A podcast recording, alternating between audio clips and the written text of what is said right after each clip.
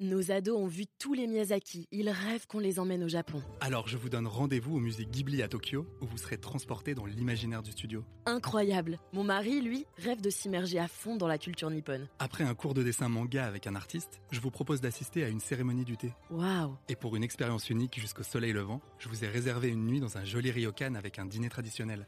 Je nous y vois déjà. Avec Marco Vasco, ne rêvez plus, vivez votre voyage l'esprit libre. Au rendez-vous sur marcovasco.fr pour imaginer votre prochain voyage sur mesure. Les podcasts du Figaro. Juillet 1953, à Saint-Céré, dans le Lot. Un inspecteur des impôts se présente à l'improviste chez un commerçant. Contrôle fiscal.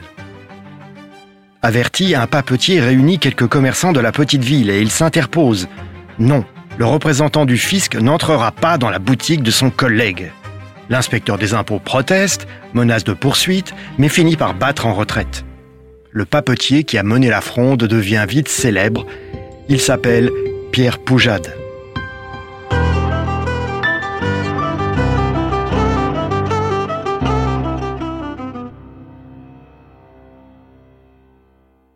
C'est un homme fort en gueule, truculent, très virulent, habitué aux attaques de personnes dans ses discours. Poujade s'impose comme le porte-drapeau des artisans commerçants. Le papetier lève l'étendard de la révolte contre les agents du fisc. À en croire Poujade, commerçants et artisans sont écrasés de charges, d'impôts, de tracasseries administratives. Ils fondent un syndicat pour les défendre. Son succès est foudroyant. 400 000 adhérents en 1955. Poujade remplit un stade entier. La raison en est simple. Ces travailleurs indépendants, qui étaient très nombreux dans la France des années 50, ont peur du déclassement. Ils voient les mutations de la société et de l'économie française. L'exode rural, le développement du salariat, l'apparition des grandes surfaces, qui est leur bête noire. Bref, les artisans commerçants ont l'impression de se battre dos au mur, d'être, selon la formule de Poujade, les gogos du progrès. Et il est vrai qu'en ce début des Trente Glorieuses, les hauts fonctionnaires, les universitaires, les journalistes n'ont aucune sympathie pour les artisans commerçants. Ils regardent de haut ces métiers qui leur paraissent condamnés par la modernisation du pays. Pour eux, cette fronde qui secoue la France, c'est un combat d'arrière-garde. De son côté, Poujade ne fait pas dans la dentelle, ni dans la nuance. Il conspue les parlementaires, tous incapables ou corrompus à ses yeux. Sa grande idée, c'est de convoquer des États généraux comme en 1789, rédiger des cahiers de doléances, obliger les députés à les appliquer. Bref, placer les élus sous la surveillance des électeurs pour les empêcher de trahir leurs promesses. Le discours du papetier de Saint-Céré est très manichéen. Pour lui, il y a les petits, comme lui, et les gros qui les exploitent. L'individu et l'État qui le persécute. L'empire colonial qu'il faut préserver et ceux qui le bradent. Les vraies valeurs du pays qu'il représente et le moralisme venu d'Amérique qui pousse les gouvernements français à cette époque à faire l'éloge du lait, à lutter contre l'alcoolisme, un scandale pour Poujade. Il n'hésite pas non plus à se livrer à des attaques à caractère antisémite contre Pierre Mendès France, président du Conseil en 1954-55. Lorsque des élections législatives sont organisées en janvier 1956, le mouvement Poujade présente des candidats partout. Son slogan est aussitôt célèbre Sortez les sortants.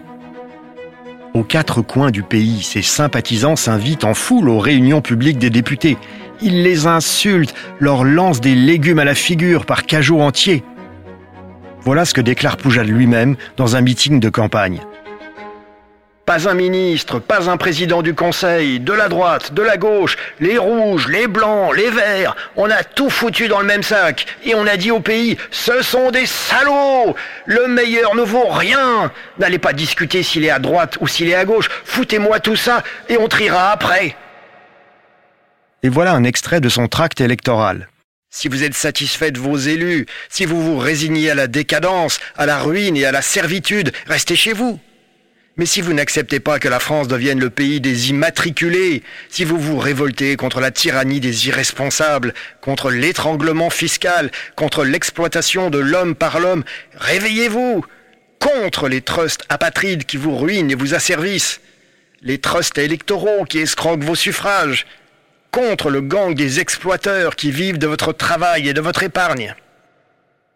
Un terme péjoratif apparaît bientôt pour désigner ce type de discours, poujadisme. Mais à la surprise générale, aux législatives de janvier 1956, les listes de Poujade obtiennent 11% des voix et 52 députés à l'Assemblée nationale.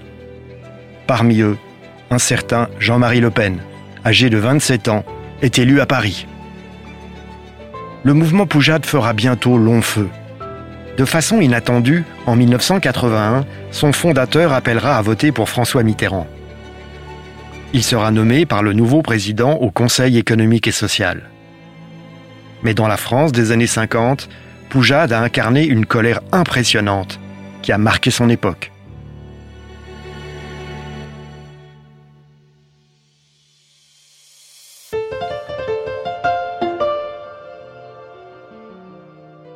Merci d'avoir écouté ce podcast. Je suis Guillaume Perrault, rédacteur en chef au Figaro. Vous pouvez les retrouver sur lefigaro.fr et sur toutes les plateformes d'écoute. À bientôt!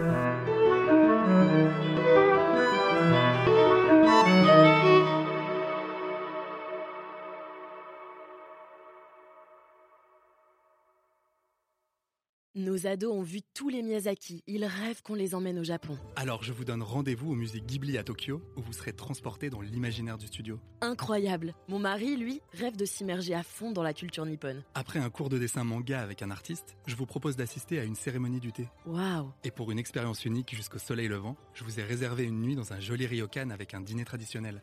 Je nous y vois déjà. Avec Marco Vasco, ne rêvez plus, vivez votre voyage l'esprit libre. Au rendez-vous sur marcovasco.fr pour imaginer votre prochain voyage sur mesure.